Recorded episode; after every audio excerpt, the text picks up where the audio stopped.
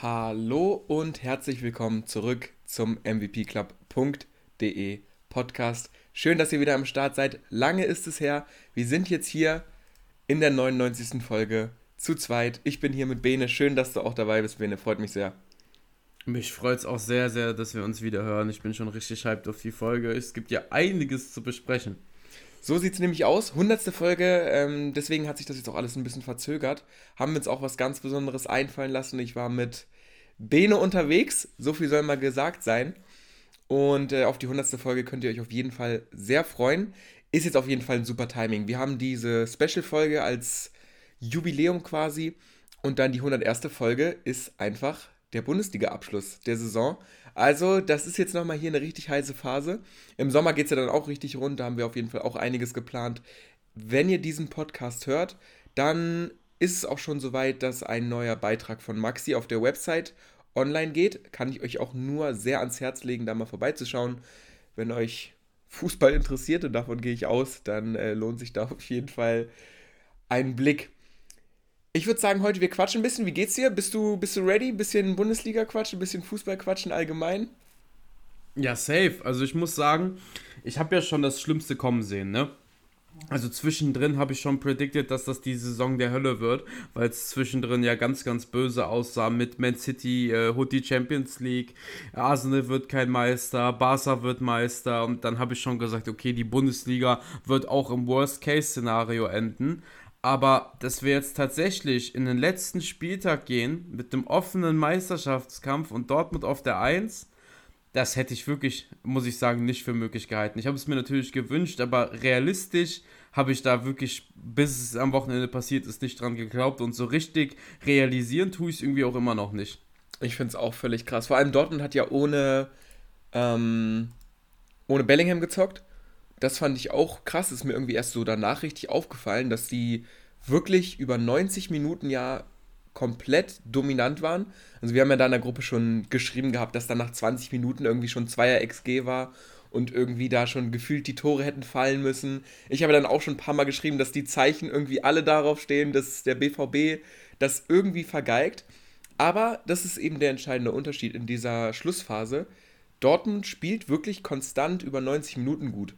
Es gab die ein oder anderen Spiele, wo man halt in der Nachspielzeit mal ein äh, Spiel wieder abgegeben hat.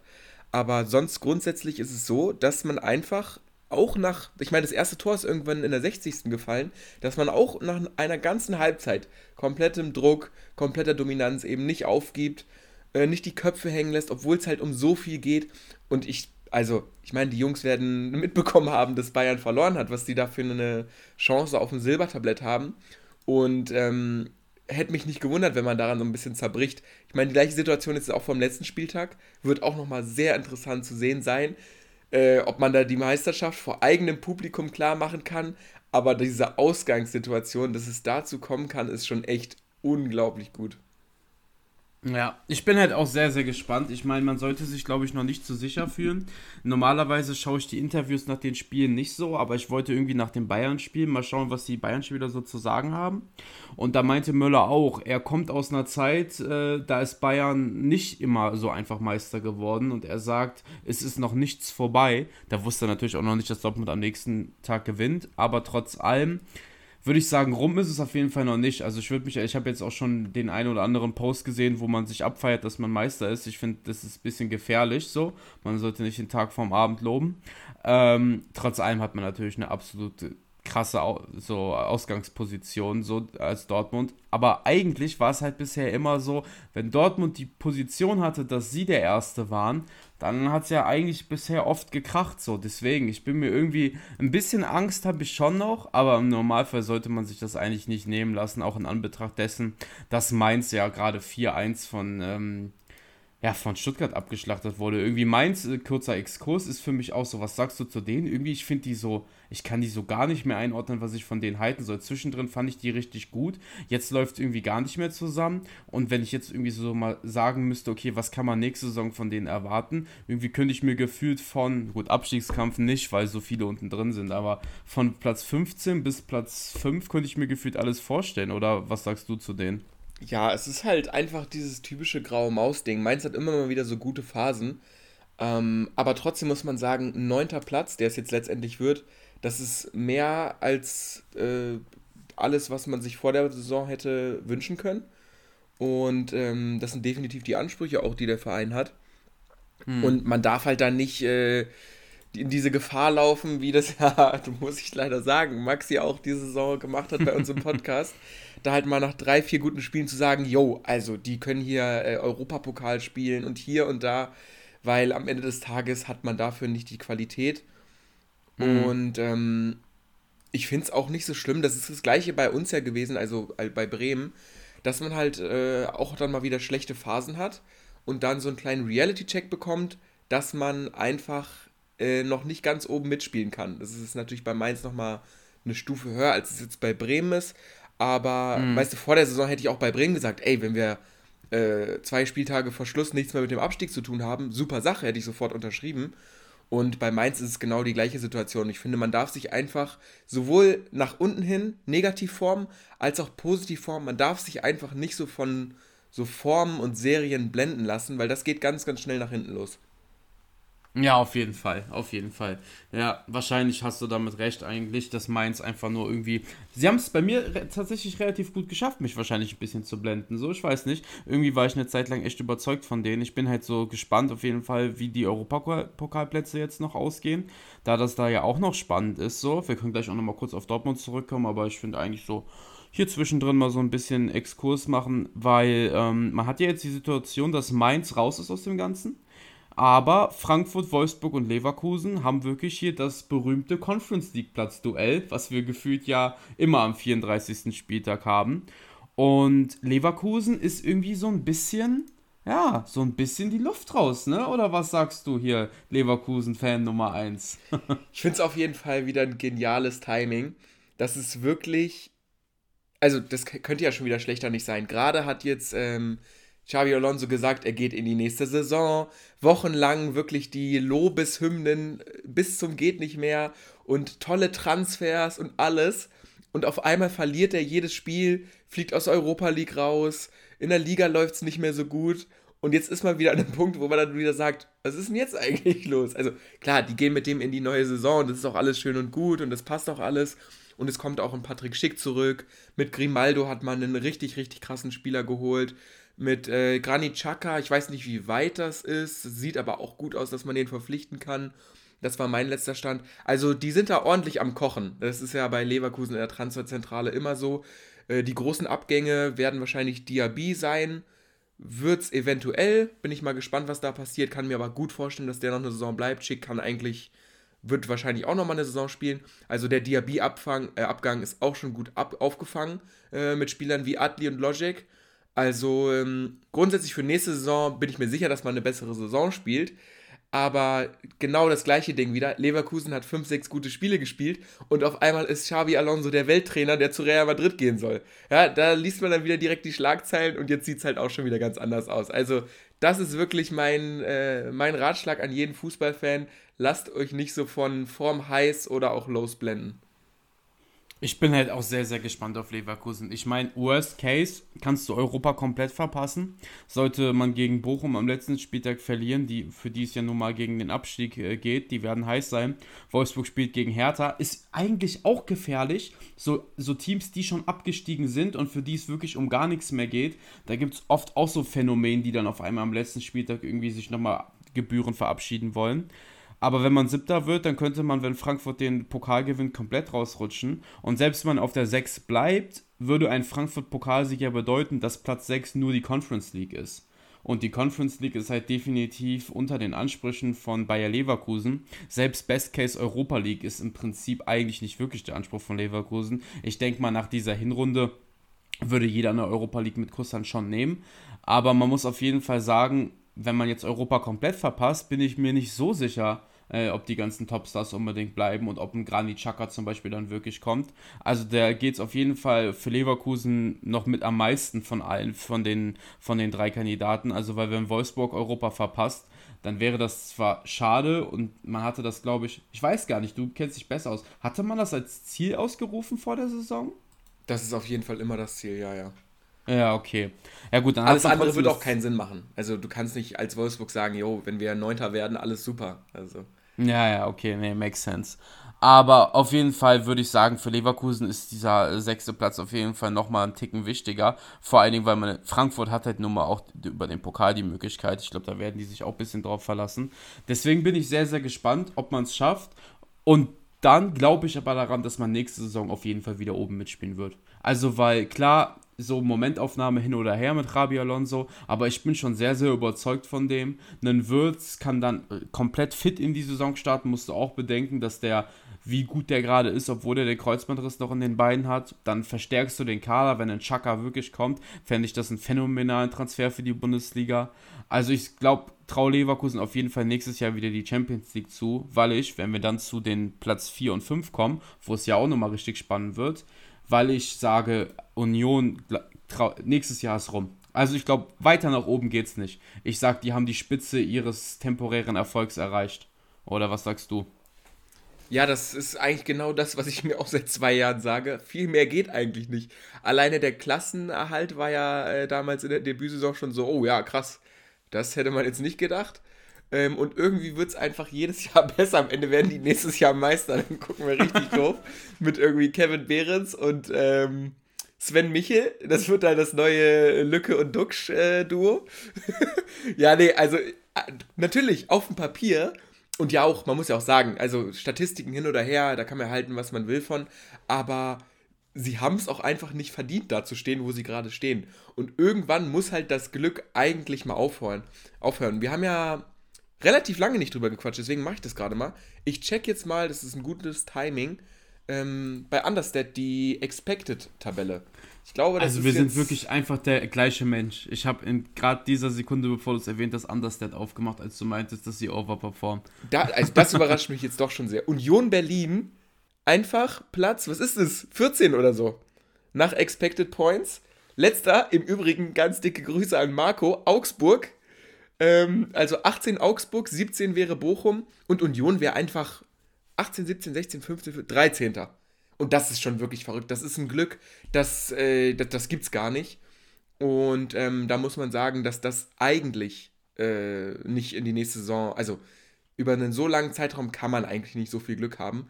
Deswegen, theoretisch müsste das, glaube ich, gewesen sein. Ich sehe auch bei wirklich anderen Teams sehr, sehr viel Potenzial. Wolfsburg, äh, Leverkusen, Frankfurt und dann äh, die üblichen Verdächtigen mit München, ähm, Dortmund und Leipzig sowieso.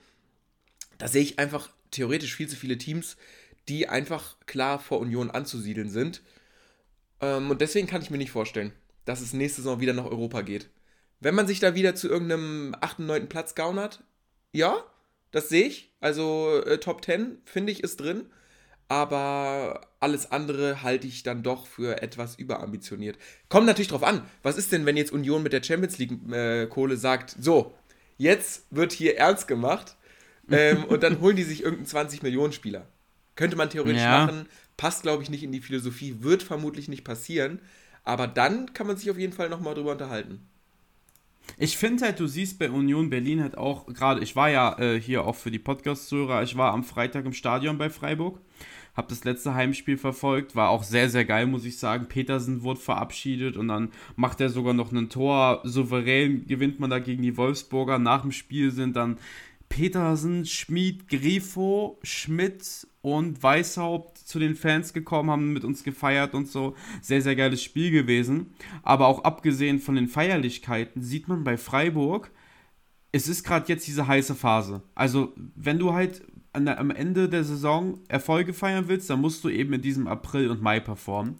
Und Freiburg rafft sich gerade so ein bisschen und bei Union merkst du halt krass, okay, klar, die haben jetzt zwar letzte Woche gegen Freiburg gewonnen, aber davor gegen Augsburg verloren, gegen Leverkusen unentschieden gespielt, knappen Sieg gegen Gladbach, dann 1-1 gegen Bochum gespielt und davor gegen Dortmund verloren und gegen Frankfurt aus dem Pokal geflogen. Also der April war und der Mai war halt gar nichts, so richtig.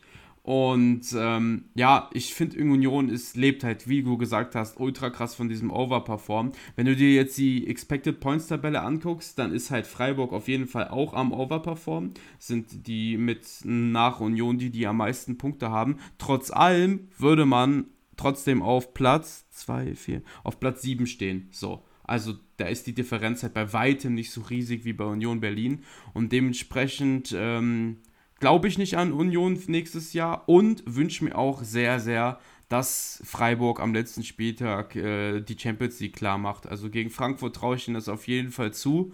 Ich muss allerdings sagen, dass da kommen wir jetzt wieder, kann ich den Ball wieder rüber zu dir passen. Gewinnt wer da am letzten Spieltag? Sagst du, Füllkrug macht nochmal einen Hattrick, um den Torschützenkönig fix zu machen? Oder eher nicht? Ich glaube, es würde zur Saison passen, ähm, dass da irgendwie Füllkrug keins mehr macht, sich da irgendwie mit 16 Toren äh, zu der Kanone dödelt und irgendwie alle anderen dann vielleicht noch einen machen. Oder auch so ein klassisches Ding wäre, dass es so ein, sowas wird wie in der Premier League mit, ähm, äh, mit zwei Torschützenkönigen. Dann macht irgendwie ein Kunku noch einen Doppelpack oder wer auch immer da 14 hat. Und dann hast du da halt so zwei, die dann mit 16 Toren Torjäger werden. Das ist sowas finde ich ganz so unsatisfying. Ne? Ja, ja. Der Kicker sollte dann machen, die sollten dann diese Torschützenkönig und dann sagen die Latten schießen. Ja, ja, ja. Gewinnen. Elf Meter schießen gegeneinander, jeder hat fünf, fünf Versuche. Gegen, ja. gegen wen stellt man da ins Tor? Oliver Kahn kommt nochmal zurück. Ja, ja, da musst du halt einfach anfangen, auch den goldenen Handschuh irgendwie zu, zu verteilen. Und wer den goldenen Handschuh bekommt, der steht dann im Tor. Stark. Oder irgendwie so. Ja, ja. Ja, nee, also das fand ich auch sehr schade in der Premier League letztes Jahr. Ich bin ja riesiger äh, Heung-Min Son-Fan. Und äh, dass der sich dann den am Ende mit äh, Salah teilen musste, auch ein bisschen traurig, aber nimmt man mit, nimmt man mit. Aber ich, ich meine, so oder so, äh, 16 Tore, das wäre ja de, die, die niedrigste Anzahl an Toren überhaupt äh, für die Torjägerkanone. Sage ich dir ehrlich, also wenn es dann zu einem Unentschieden kommt, dann hat es auch keiner so richtig verdient, den für sich alleine zu haben. Deswegen ja. ähm, hält sich da mein Mitleid in Grenzen. Wenn es jetzt irgendwie, wenn Füllkrug jetzt 25 Buden hätte und dann wäre irgendwie ein Bayern-Stürmer derjenige, der dann auch 25 macht, dann würde ich mich schon ärgern. Aber ich sag dir ehrlich, mit 16 Toren kannst du dich halt nicht beschweren, wenn es dann eben nicht reicht für den alleinigen Titel. Nee, ich bin mal gespannt, wenn wir gerade eh ganz kurz beim Thema sind. Also ich würde halt sagen, wäre Nkunku nicht verletzt gewesen, hätte er das Ding auf jeden Fall geholt. In 24 Spielen 14 Tore so, also das ist eine Hammerquote. Kolomoani ist für mich irgendwie, finde ich, so ein bisschen. Dem, was heißt, dem würde ich es nicht gönnen? Dem, dem Typ an sich schon, aber ich finde, der ist eh schon so unfassbar overhyped. Also ich finde irgendwie, der ist schon gut, aber was ich da teilweise für Ablösesummen höre und was für Vereine da an ihm dran sein soll, das finde ich alles ein bisschen too much und ich glaube, das wird dieser ganzen Diskussion nicht gut tun, wenn der das am Ende holt. Äh, Gnabry glaube ich auch, to be honest, nicht dran, dass der da irgendwie einen Hattrick am letzten Spieltag rausholt. Grifo würde ich es persönlich eigentlich gönnen. So, Grifo oder Füllkrug wären, finde ich, eigentlich so die, äh, die beiden coolsten. Ähm, ja, aber ich bin auf jeden Fall mal gespannt. Finde auf jeden Fall cool, dass Lücke wirklich verletzt war und er jetzt wieder spielt und dass das dann nicht irgendwie war, er will sich für seinen Wechsel schon, ähm, weil das hätte ich irgendwie so ein bisschen geschmacklos gefunden. Aber dass er sich jetzt auf dem Platz verabschieden kann, ist halt eine coole Nummer. Ja, äh, Thema Füllkrug auch nochmal. Also entweder Füllkrug oder Duxch wechseln ziemlich sicher. Heute bekannt ja. gegeben worden, dass äh, David Kownacki, Kownacki, wie auch immer, ja. ähm, von der Fortuna wechselt zu Bremen, 26 Jahre alt, 12 Tore, 9 Vorlagen. Also mitspielender Torwart, ähm, mitspielender Torwart, mitspielender Stürmer. Torwart wäre schlecht. Clean. Ähm, ja, also ich sag mal zuerst meine Meinung als äh, Bremen-Fan es ist jetzt nicht äh, so, dass ich in Freudensturm ausgebrochen bin. Sagen wir mal so. Also, dass wir einen Qualitätsverlust auf der Stürmerposition erleiden werden nächstes Jahr, das war, denke ich, klar. Das Einzige, was mich dabei so ein bisschen positiv stimmt, ist, dass man den Kollegen halt umsonst bekommt. Und da muss man schon sagen, das ist nicht verkehrt. 20 Scorer für einen Spieler, ähm, der umsonst ist äh, in der zweiten Liga, in einem super Fußballeralter ist, immer noch ein bisschen ein Ceiling hat, was er erreichen kann. Das ist wirklich nicht verkehrt.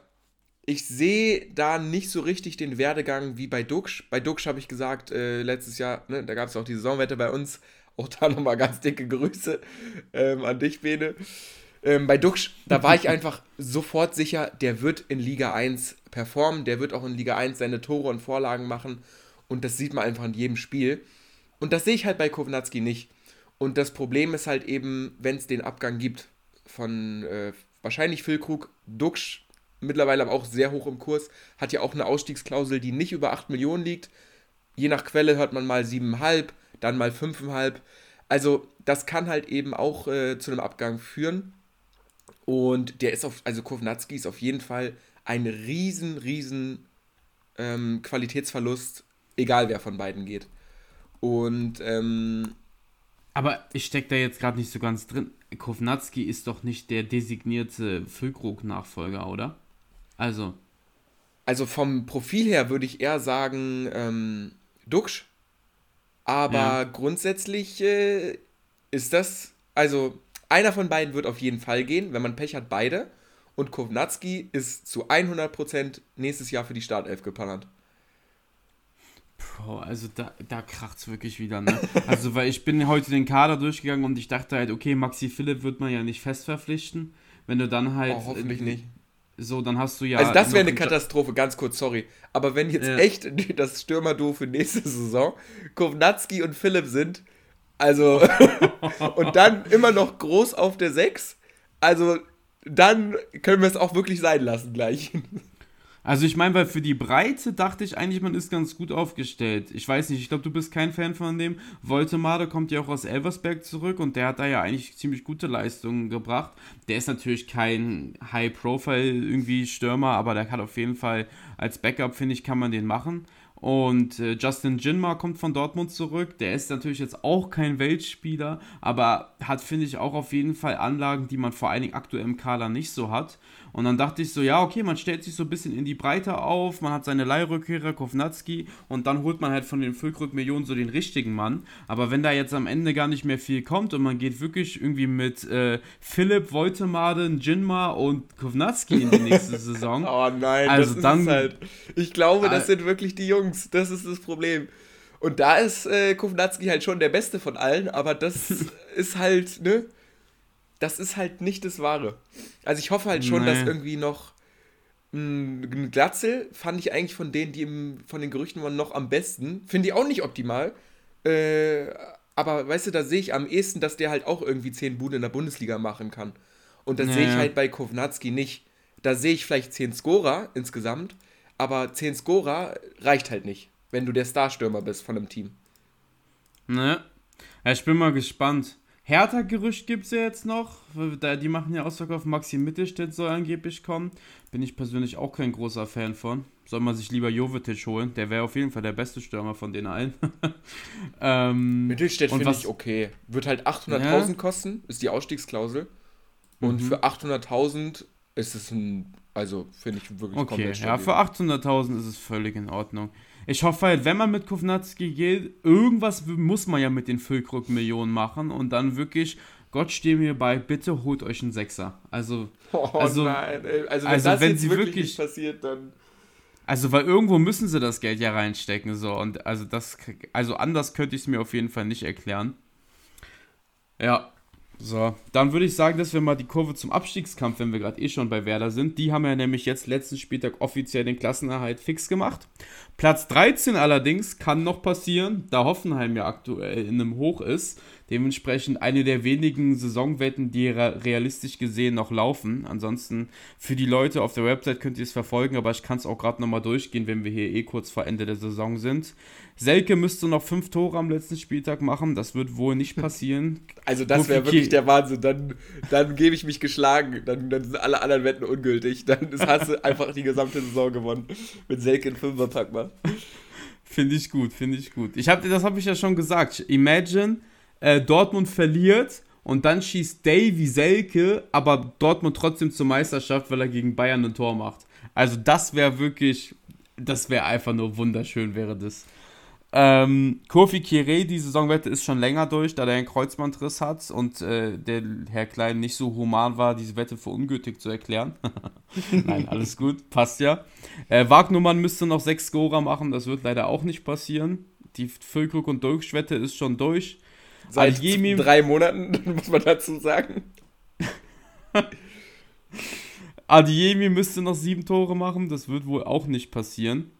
Trotzdem, trotzdem finde ich, der Call war nicht schlecht. Wäre er halt nicht so viel verletzt gewesen und so, dann ist das, denke ich, wäre das schon realistisch gewesen. Also ich finde im Gegensatz, weil ich gebe selber zu, also bei Wagnummern hat es definitiv an der Qualität gescheitert. Bei Selke hat es auch an der Qualität gescheitert. Kyofi Kire war halt einfach Pech. Äh, bei Adiemi waren das aber andere Gründe, die jetzt dazu geführt haben, dass die Wette nicht durch ist. Und am Schluss stimmt, ich habe jetzt meine einzige, die ich gewonnen habe. Götze wird ziemlich sicher auch ähm, das äh, Direktduell gegen Alario gewinnen. Außer Alario macht irgendwie einen Hattrick am letzten Spieltag, wenn er irgendwie wieder in der 89. eingewechselt wird. Eher unwahrscheinlich. Aber dementsprechend geht All in All diese Saisonwetten wohl alle an Reik. Aber wir geben euch dann nochmal ein endgültiges Update nach der Saison, würde ich sagen. Alario ähm, für mich auch wirklich einer der Enttäuschungen die Saison. Also ich fand den echt bei Leverkusen, da hat er ja nicht so viele Chancen bekommen. Aber immer wenn er gespielt hat, ich fand den wirklich in Ordnung. So, ich habe mir gedacht, ey, ich, und ich meine, das ist auch wieder einer von diesen typischen Leverkusen-Spielern, der mal 20 Millionen gekostet hat. Also Alario, ich weiß nicht, ob es 20 waren, aber so 14 bis 16 auf jeden Fall. Mhm. Ähm, und das finde ich irgendwie, also das fand ich schon sehr, sehr krass, dass er sich bei Frankfurt nicht durchsetzen konnte bei einem Team, was genau so einen Spieler richtig gut hätte gebrauchen können. Ich meine, stell dir das mal vor, ein guter Alario, ja, der, der wirklich ein, ein solider Stürmer ist eigentlich, und dann hast du dahinter Doppelspitze Kolomuani und Götze.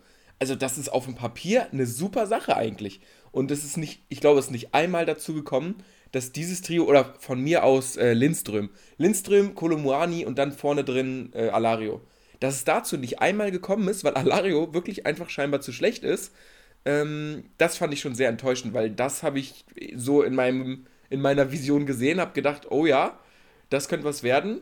Äh, ja, wie jetzt wir alle wissen, ist es das auf jeden Fall nicht geworden. Ne, ein einziges Spiel äh, hat er gestartet. 3-0 Niederlage gegen Bochum. Ansonsten immer nur eingewechselt worden. Damals übrigens 19 Millionen gekostet, Leverkusen. Also absoluter Flop, absoluter Flop. Ich bin mal gespannt, wen Frankfurt holt weil ähm, in die nächste Saison, ob wenn man Kolomoani abgibt oder wer auch immer, irgendein Stürmer wird ja kommen. Gab jetzt Gerüchte um Musa Dembele. Ich muss to be honest dazugeben, ich finde, das ist, glaube ich, wieder so, der blendet mich ein bisschen mit seinem Drip-Faktor. Ich glaube, so krass ist der eigentlich gar nicht, aber irgendwie fände ich den ziemlich cool. Ich weiß nicht, würde ich ahnen. Reicht halt bei Lyon absolut gar nichts. Lyon wird auch wieder das internationale Geschäft verpassen. Irgendwie, ich weiß nicht, was bei denen los ist. Auf dem Papier sind die eigentlich so eine krasse Mannschaft und ich finde, die haben auch immer noch einen guten Kader, aber irgendwie läuft bei denen gar nichts zusammen. Seit Jahren ist jetzt das zweite Jahr in Folge dann, dass die Europa auch verpassen. Auf jeden Fall sehr, sehr komisch. Und ansonsten wird noch äh, Zirkzi gehandelt, der ähm, ehemalig bei Bayern war. Ähm, den finde ich persönlich overhyped. Also den habe ich nämlich, nachdem der bei Bayern so gut war, fand ich ihn irgendwie ganz cool. Spielt jetzt bei Bologna, hat er auch ein, zwei Törchen gemacht, glaube ich. Eins, ja. ja. Ein, eins, zwei Vorlagen. Also den fände ich persönlich quatschig. Ähm, oder was sagst du dazu? Ja, also Zirkzi ja, schade, schade, weil ich fand den cool, so sehr besonderes Profil da, ne, technisch gut, groß und so. Und als er da bei Bayern da die zwei, drei Spiele hatte, wo der abging, da habe ich mich echt gefreut, dass man vielleicht ein cooles Talent sieht, aber ja, wird leider, glaube ich, nichts mehr. Das ist auch ja. wieder so ein Ding, wo ich sage, wir haben uns, glaube ich, in der letzten Folge oder privat darüber unterhalten, dass es ein super Revival sein kann für Spieler. Ich glaube, da haben wir die griechische Liga durchforstet und so ein paar Spieler entdeckt, die dann auf einmal richtig abgehen. Und Zirkzi wäre für mich so ein Kandidat, der einfach mal sich eingestehen muss, hm, für dieses Niveau reicht es noch nicht. Ich kann nicht Serie A zocken, ich kann nicht Bundesliga zocken und selbst Eredivisie, wo er glaube ich war? Nee, der war bei Anderlecht. Oder ja, Pro League, ähm, selbst dafür reicht es nicht. Dann beiß halt in den sauren Apfel, geh mal eine Saison zweite Bundesliga, geh mal eine Saison Championship oder einfach mal einen Gang zurückschalten, mach dann da mal eine Saison, dann machst du auch 20 Buden, hast krasses Selbstvertrauen ähm, und dann geht die Karriere auch wieder nach vorne. Und dafür ist er halt gerade auch in voll einem guten Alter. Wenn du halt jetzt mit 23 nochmal einen, einen kleinen Gang zurückschaltest, dann nochmal eine Saison spielst mit 20 Toren in irgendeiner schlechten Liga, dann bist du auf einmal wieder auf dem Zettel, weil dann bist du ein 24-Jähriger, der gute Anlagen gezeigt hat, eine richtig krasse Saison hatte und dann hast du auch selber wieder Bock auf das Ganze. Weil ich sag dir ehrlich, so als Rotationsspieler bei Bologna äh, vier Scorer pro Saison zu machen, Klar, dann kannst du bei, bei Insta in deine Bio reinschreiben, dass du in der Serie A zockst. Aber vom Ding her wäre es, glaube ich, für die Karriere schon förderlicher, wenn man halt äh, mal eine gute Saison spielt, auch wenn es dann in einer schlechteren Liga ist. Ja, also an sich stimme ich dir 100% zu. Bei ihm ist ja so ein bisschen Trugschluss gewesen, weil er war ja in Belgien krass eigentlich. Also er hat ja 25 Scorer gemacht bei Anderlecht, 7er Sofa-Score, hat aber glaube ich dann einfach zu früh wieder gedacht, ah, ich bin's. Der hätte vielleicht mal genau das, was du gesagt hast, er hätte das aber einfach mal für zwei, drei Jahre machen sollen und dann nicht im Sommer direkt für 8 Millionen nach Bologna gehen sollen. Ich glaube, er hat einfach zu früh dann doch wieder zu viel gewollt wollen. Zu viel wollte er, zu früh und äh, hätte einfach noch ein bisschen länger auf die, auf die Bremse drücken sollen. Aber an sich stimme ich da auch zu. Ich verstehe das auch nicht, weil ich denke mir immer so, also man kickt doch hauptsächlich auch, also nee, das ist eben wahrscheinlich das Problem, dass die meisten nicht kicken fürs Geld. Äh, nicht kicken für den Spaß, sondern fürs Geld. Weil ich denke mir so zum Beispiel so, stell dir mal vor, du gehst irgendwie einfach nach Zypern, da ist richtig geiles Wetter und du nimmst da einfach die Liga auseinander. Weißt du, hast richtig Spaß, kickst einfach, fände ich ultra geil. Kannst da zwei, drei Meisterschaften holen so und wenn du da krass genug bist, dann kannst du es trotzdem wieder zurück nach Europa schaffen so. Aber die meisten, den meisten geht es halt leider um den Paycheck so. Das ist halt immer ein bisschen schade, ne? Und ich meine, Zirkzi ist ja nicht mal so schlecht, dass er nach Zypern gehen müsste. Er kann ja easy, äh, ich meine, das ist auch, glaube ich, so ein typischer Kandidat, der halt dieses, also ich kenne ihn natürlich nicht, aber ich schätze ihn irgendwie schon so ein, dass er so Bock hat auf dieses Highlife, so Paris oder whatever. Ja. Also ich ähm, habe hier gerade einen witzigen Gossip-Fun-Fact. Seine Freundin ist die Tochter von Lucianos Freundin. Also Lucianos Freundin ist die Mutter von seiner Freundin. Was? Das, ja, ja. das ist wirklich absurd. Also wenn die noch zusammen sind, aber das war auf jeden Fall mal der Fall. Das ist verrückt. Ja, und ich meine, er hat ja äh, in der Pro League-Saison gezeigt, die war gut genug. Die war jetzt nicht ultra krass, aber die war gut genug, dass er auf jeden Fall hätte in der Pro League bleiben können. Und ich sag dir ehrlich, dann kick doch halt für, keine Ahnung, was verdient man bei Antwerpen oder Anderlecht oder so. Vielleicht Tops anderthalb Millionen im Jahr, dann kick halt noch mal ein, zwei Jahre für eine Million oder anderthalb Millionen, wohn irgendwie in Antwerpen oder Anderlecht, das ist doch ultra cool. Stattdessen sagt er sich, nee, hier kriege ich doppelt so viel Geld, äh, ich werde jetzt Benchwarmer bei Bologna. Also das finde ich Quatsch so, aber gut. Wie du schon sagst, das, da hat jeder andere Interessen. Das ist auf jeden Fall auch ein Schicksal, was viele Hertha-Spieler ereilt hat um jetzt noch zum Abstiegskampf zu kommen, den wir bisher noch ausgelassen hatten. Seit dem vergangenen Spieltag ist nämlich die Hertha, die alte Dame, offiziell aus der Bundesliga abgestiegen. Wirklich überrascht hat es mich persönlich nicht mehr. Ich habe da nicht mehr dran geglaubt. Ich weiß nicht, ob die Hertha-Fans selber dran geglaubt haben. Also ich glaube, die meisten haben losgelassen gehabt eigentlich. Jetzt ist es aber auf jeden Fall auch offiziell. Da wird es mit höherer Wahrscheinlichkeit auch ja ein Ausverkauf der Spieler geben, die da alle mit dicken Paychecks hergelockt wurden und jetzt bitter enttäuscht wurden, weil aus diesem ganzen Projekt ja wirklich, also das ist ja wirklich krachend gescheitert. Also viel krasser kann so ein Projekt ja gar nicht scheitern. Mir fällen da wenig Investorenclubs ein, die so krass gescheitert sind. Wenn ich jetzt auch gerade mal an Europa überlege, ist da einer wirklich mal abgestiegen von diesen Clubs? 1860 München vielleicht mal vor ein paar Jahren war ja auch hier mit Investor. Die sind dann ja wirklich auch runtergegangen, aber sonst ist es schon schon ausnahmslos, dieses Beispiel, was da bei der Hertha passiert ist.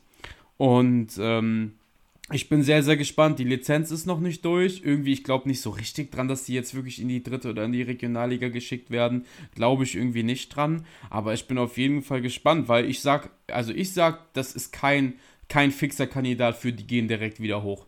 Ich könnte mir durchaus vorstellen, dass man da auch das ein oder andere Jährchen in der zweiten Liga bleiben wird. Oder was sagst du dazu? Also ich würde mir bei Hertha eigentlich nicht so Sorgen machen. Man hat ja ähm, den El Pistolero, Christoph Piontek, und der wird seine 40 bis 50 Tore eigentlich da machen. 7 Millionen Jahresgehalt schmeckt an der Stelle auch. ja, nee, also Hertha, das ist wirklich, ich glaube, äh, wenn man ein Thema Umbruch, das sagt man ja immer so, äh, bei Vereinen hier ein Umbruch steht bevor und dann wechseln irgendwie drei, vier Spieler, man muss ein bisschen durchtauschen. Aber ich meine, bei Hertha wird, bei Hertha wird quasi ein neuer Kader kommen. Also da musst du ja wirklich so viel tauschen, so viele Spieler aussortieren. Das ist völlig absurd. Und ich finde, man kann Stand jetzt auch überhaupt nicht beurteilen, ob die mit einem Aufstieg irgendwas zu tun haben. Weil du, also wirklich, ich glaube halt, dass von dem Kader, der jetzt so steht, vielleicht am Ende noch 50% da sind. Und es sind auf jeden Fall nicht die oberen 50%. Und nee, deswegen, vor allen Dingen, also. Du musst halt auch bedenken, ne? Für alle Teams, die dieses Jahr noch in der Bundesliga bleiben, für die ist das positiv, dass, die, dass da Teams aus der zweiten hochgehen, die nicht so gut sind. Für alle, die runtergehen, ist es eine richtig stacked zweite Liga, ne?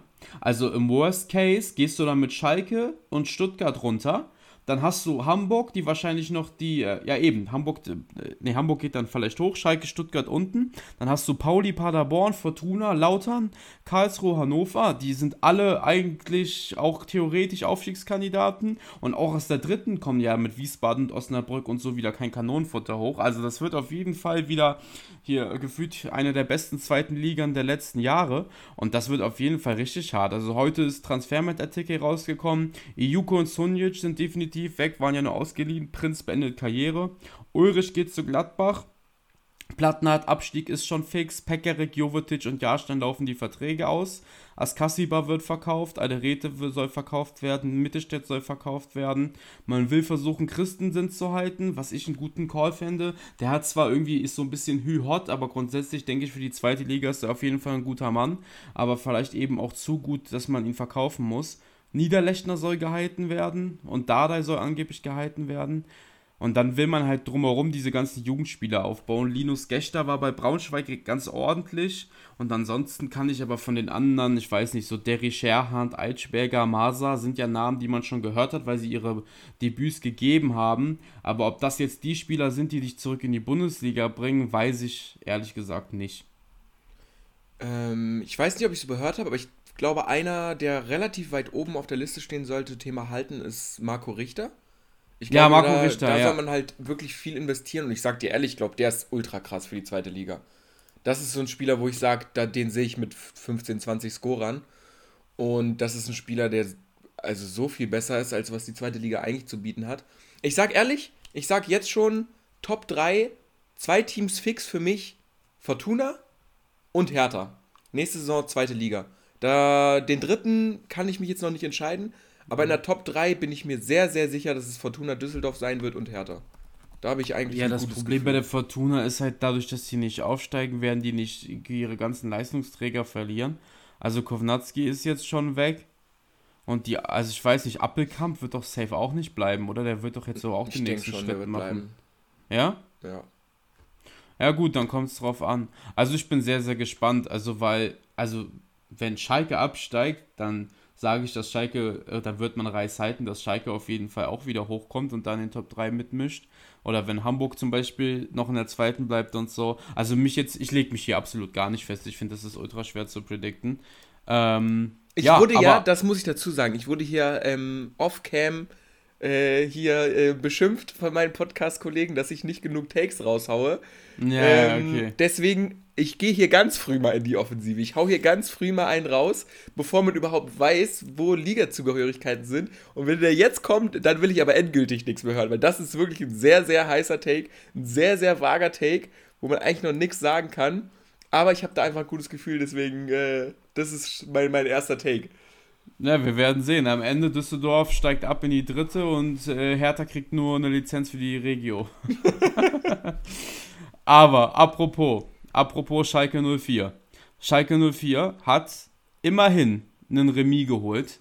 Allerdings hilft das nicht so richtig, weil ich muss es so bezeichnen, eigentlich war Augsburg das, aber irgendwie nimmt Bochum gerade so den Platz wie von der, der, dem Geschwürverein der Liga ein, weil die sich da halt irgendwie gegen die Hertha auch zu einem Remis gemogelt haben. Ist die Ausgangssituation jetzt so, dass Schalke mit 31 und Bochum und Stuttgart jeweils mit 32 Punkten in den letzten Spieltag gehen. Und ähm, ja, man spielt aus Schalke sich gegen Leipzig, die schon durch sind. Also die haben die Champions League schon fix und die Woche danach ein Pokalfinale haben. Dementsprechend ist der Gegner zwar auf dem Papier qualitativ natürlich way better than Schalke. Und bei Schalke gibt es auch wieder massig Ausfälle. Jens fällt wieder aus, Kraus soll ausfallen. Also es wird auf jeden Fall eine absolute Mammutaufgabe. Aber ich muss sagen, irgendwie, es ist halt einfach Schalke 04. Die haben diese Saison Punkte geholt und Siege gefeiert. Die hast du, mit denen hast du nicht gerechnet. Und irgendwie will ich sie noch nicht abschreiben. Ich habe noch so einen Funken Hoffnung. Oder was sagst du? Äh. Ja, ich weiß, dass wir halt einige Schalke-Fans als Zuhörer haben, deswegen würde ich mich an der Stelle, glaube ich, bedeckt halten und dann äh, mich in der nächsten Folge drüber unterhalten. Aber ich sag ehrlich, also ich glaube, man wird sich leider von Schalke wieder verabschieden müssen. Weil äh, in Leipzig da irgendwie jetzt reicht ein Punkt. Äh, fünf, fünf. Ja, also wenn Bochum verliert, dann reicht ein Punkt, ja. Vielleicht, vielleicht. Also ich glaube schon, dass Leverkusen gewinnt. Wobei man. Boah. Bochum ist halt echt eklig. Ich sehe, naja, also Schalke hat auf jeden Fall die deutlich schlechteren Chancen. Und so 100% sehe ich das irgendwie nicht. Was echt okay. schade wäre, weil Schalke und Hertha runter für Heidenheim und Darmstadt, das ist schon traurig. Naja. Ja, ich bin, also wie gesagt, ich, also ich sag Stuttgart auf jeden Fall. Stuttgart rutscht für mich da nicht mehr raus. Also, weil wir sind ja hier gerade beim Thema Hot Takes. Mann, mein Hot Take ist, VfB Stuttgart wird nächste Saison nicht einen Spieltag mit dem Abstieg zu tun haben. Dieser Kader hat, finde ich, so viel Potenzial und man hat diese Saison einfach ultra gemerkt, wie bei Stuttgart diese ganze Gemengelage mit ein Trainerwechsel nach einem anderen, Streit in der Führungsetage, dann irgendwie da Karasor-Skandal, dann da dies, dann da Silas und so weiter.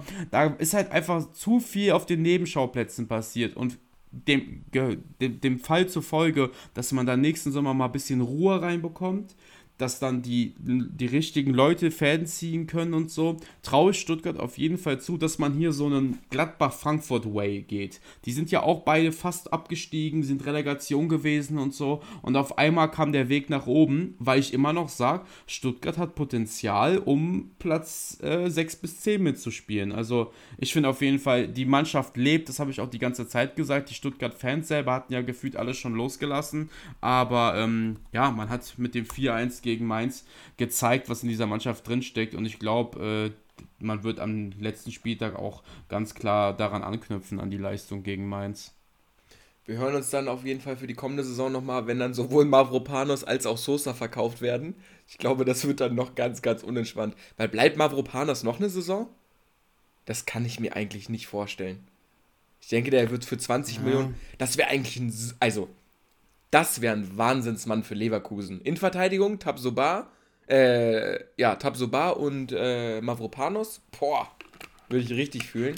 Ist halt schon immer noch verletzungsanfällig, ne? Ich glaube, das schreckt wahrscheinlich den einen oder anderen Topclub bestimmt ab, da so viel Geld in die Ja, aber das ist doch perfekt für Leverkusen, weil die haben ja ihre ganzen Talente in Verteidigung mit Hinkapi und Kosunu. Das ist dann perfekt, um sich so einen zu holen, der halt ab und zu mal keinen Bock hat. Ja. Ähm, würde ich fühlen, würde ich fühlen. Aber ich würde es natürlich Stuttgart echt gönnen, wenn man noch eine Saison Sosa und Mavropanos halten kann. Aber mir fehlen da so ein bisschen die Argumente irgendwie. Aber ich muss sagen, also ich fand Sosa die letzten Spieltage gar nicht mehr so gut. Also der hat letzten Spieltag ja gar nicht gespielt. Und dann hatte ich auch so ein bisschen das Gefühl, diese ganzen sinnlosen Flanken sind auch nicht mehr passiert. Ich weiß nicht. Also ich bin gar nicht so ein riesiger Sosa-Fan. Ich würde sagen, dass man jetzt auch ohne Sosa Leistung bringen kann. Vor allen Dingen, weil Joscha Wagnermann halt nächste Saison easy seine 15, 20 Scorer macht. Ne? ja, also ich glaube, das ist wieder klassischer, klassischer Blender von Form. Also zu sagen, Borna Sosa macht sinnlose Flanken und die können ohne den genauso gut spielen, das finde ich schon, das, das finde ich auf jeden Fall einen vulkanheißen Take. Naja, was ich auf jeden Fall noch sagen wollte, ist, wenn wir jetzt ja gesagt haben, okay, wir opfern Schalke und Schalke geht runter, kann tatsächlich der FC Augsburg noch absteigen. Es kann passieren. Am letzten Spieltag kann das noch passieren. Ist natürlich unwahrscheinlich, aber getreu dem Fall, dass VfB Stuttgart eben, wie gerade eben gesagt, gewinnt und das VfL Bochum, wie auch immer, irgendwie schafft, gegen Leverkusen zu gewinnen, dann hätte man FC Augsburg in der Relegation und ich sag, wenn die in die Relegation kommen, gegen Hamburger SV, dann gewinnt aber der Hamburger SV. Das wäre wirklich eine gute Relegation. Ich finde, also wir haben ja auch eben die Expected Points äh, gesehen, wo Augsburg mal wieder, also ich weiß nicht, ob mal wieder stimmt, aber gefühlt sind sie immer auf dem Abstiegsplatz. Und ähm, ich finde einfach, nach diesen ganzen Scheißjahren, die man in Augsburg spielt, hat man sich so eine Relegation einfach mal im Negativsinn verdient. Ich finde, es wäre jetzt einfach angebracht, gegen einen richtigen Brecher aus der zweiten Liga mal ran zu müssen, äh, wie das der HSV eigentlich ist oder sein sollte. Und da mal zu beweisen, okay, wir können wir haben mehr Qualität, als man vielleicht denkt oder wie auch immer.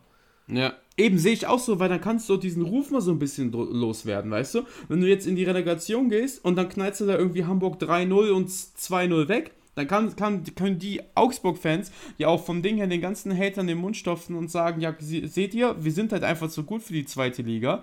Aber ich finde, die hätten auch einfach wirklich mal verdient, da reinzurutschen. Ich glaube leider irgendwie nicht so wirklich daran. Also das Stuttgart gewinnt schon, aber Bochum gegen Leverkusen wird schon sehr, sehr schwierig.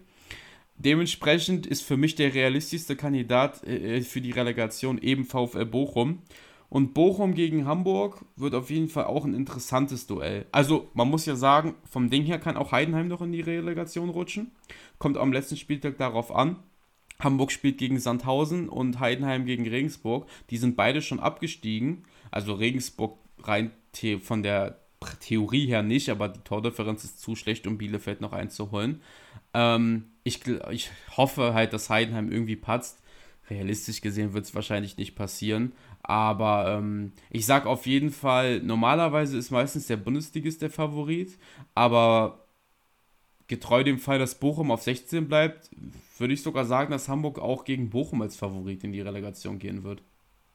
Ja, man sagt das immer beim HSV, ne? Aber das ist Na. halt immer noch der HSV. Aber am Ende des Tages auf dem Papier, wenn wir eine Saison haben, Bremen hält die Klasse, Dortmund wird Meister und Hamburg steigt auf, dann bin ich mehr als zufrieden mit diesem Fußballjahr. Dann ist, äh, nehme ich auch in Kauf, dass Man City die Champions League gewinnt. Von mir aus Leipzig auch den DFB-Pokal. Wobei da natürlich Frankfurt als DFB-Pokalsieger wäre natürlich auch nochmal richtig cool. Also mhm. Frankfurt DFB-Pokal, Hamburg Aufstieg, Bremen Klassenhalt, Dortmund Meister. Super. Würde ich sofort äh, so unterschreiben. Ja, würde ich auch so unterschreiben. Dann nehme ich auch Heidenheim hoch. Dann können die von mir aus auch aufsteigen. Ja, von mir aus auch. Ich meine, ich habe die Folge ja eingeleitet mit, ich habe das Schlimmste des Schlimmsten kommen sehen. Jetzt kann es eigentlich noch ziemlich gut alles ausgehen. Also man kann am Ende Freiburg Champions League, Dortmund Meister, Leverkusen Europa League, Stuttgart Klassenerhalt, Hamburg Aufstieg. Also das würde ich auf jeden Fall auch so nehmen, Werder Klassenerhalt. Ich bin auf jeden Fall sehr, sehr gespannt. Ich freue mich sehr auf den 34. Spieltag. Ich denke mal, da werden wir vielleicht relativ zeitnah droppen, dass wir da die Emotionen live aufnehmen. Ich will nicht zu viel versprechen, ob wirklich Samstagabend schon was kommt, aber ich denke mal, wir peilen da an, relativ zeitig nach der Konferenz, die wir ja zusammenschauen werden, hoffe ich mal. Ähm, so sieht's aus, ja. Äh, ja, dann die Folge kommt und ich würde sagen, jetzt am Ende müssen wir diese Prediction abgeben. Was sagst du? Wird Dortmund Meister oder nicht? Ja, du hast es gerade schon ein bisschen gesagt und getreu dem Motto, Ende gut, alles gut, widme ich hier der Podcast-Folge die Meisterschaft Borussia Dortmund. Das wird ein schönes Ende nehmen. Die Saison wird schön zu Ende gehen. Wir werden mal wieder einen neuen deutschen Meister haben. Wir werden Hamburg in der Bundesliga haben. Und wir werden so ein bisschen Fußballromantik zurückbekommen. Okay, okay. Jetzt, jetzt bin ich vor der Entscheidung. Mache ich hier den unsympathischen Move oder bleibe ich auch bei der Fußballromantik? Und ich muss sagen, ich muss mich für mein Herz entscheiden. Ich gehe auch den Fußballromantiker way und Dortmund holt das. Ich glaube, das lassen sie sich nicht mehr nehmen. Ich glaube, du hast da mittlerweile auch zu viele Mentalitätsspieler, wenn du da mitbekommen hast, irgendwie Kehl hat noch irgendwie durch die in der Mixzone rumgebrüllt und ein Schlotterbeck ist richtig heiß, ein Bellingham, ein Haller. Also du hast da einfach genau diese Spieler, die du brauchst und auf, gleichzeitig wird Köln auch alles geben. Das ist natürlich auch gut für Bayern. Das finde ich auch krass. Ganz kurz noch, das hatte ich dir auf TikTok geschickt, dass Baumgart einfach Timo Horn kein Abschiedsspiel gibt, weil er sagt, ähm, das wäre Wettbewerbsverzerrung. Das finde ich schon sehr, sehr krass. Also, weil ich finde, Timo Horn ist ja jetzt nicht so schlecht, dass man nicht auch qualitativ verkaufen könnte, dem nochmal Minuten zu geben. Aber Köln wird aufgrund der Fanfreundschaft mit äh, äh Dortmund auch alles geben. Und ich sage auch, ähm, ja, Dortmund holt die Meisterschaft. Da bin ich auf jeden Fall mal gespannt, ob wir hier ähm, mit Tränen in die letzte Folge starten oder ob wir hier äh, beide im Bienenkostüm sitzen. Das soll auf jeden Fall mir fällt gerade ein, ich weiß nicht, ob er zugestimmt hatte, aber wir meinten irgendwann mal, wenn ihr die allerersten Folgen hört, in den ersten drei Folgen, hatten wir mal Kerim als Gast. Das ist einer hier aus dieser berühmten iMessage-Gruppe, von der wir oft erzählen. Und ich hatte ihm eigentlich mal, glaube ich, dazu überredet, dass wenn Dortmund Meister wird, er uns die Ehre erteilt, hier dabei zu sein. Ich will nicht zu viel versprechen, aber ich werde auf jeden Fall ihn nochmal daran erinnern, sollte es soweit kommen. Das wäre eigentlich äh, ein Timing, was er nicht verpassen sollte. Das stimmt wohl. Ne. Ja, gut. Dann haben wir die Episode im Kasten. Hat mich sehr gefreut, dass ihr nach längerer Pause mal wieder eingeschaltet habt. Die Tage kommt auf jeden Fall die berühmt-berüchtigte 100. Episode, auf die ich mich persönlich auch sehr freue, wenn die draußen ist. Und dann hören wir uns zweimal nächste Woche zur Sonderfolge und zum Saisonabschluss. Ich bin auf jeden Fall gespannt. Ich freue mich sehr. Bene, schön, dass du wieder dabei warst. Vielen Dank an die Zuschauer, dass ihr dabei wart. Und dann hören wir uns beim nächsten Mal, wenn es wieder heißt mvpclub.de Podcast. Macht's gut, habt eine schöne Woche und wir hören uns am Wochenende. Adios.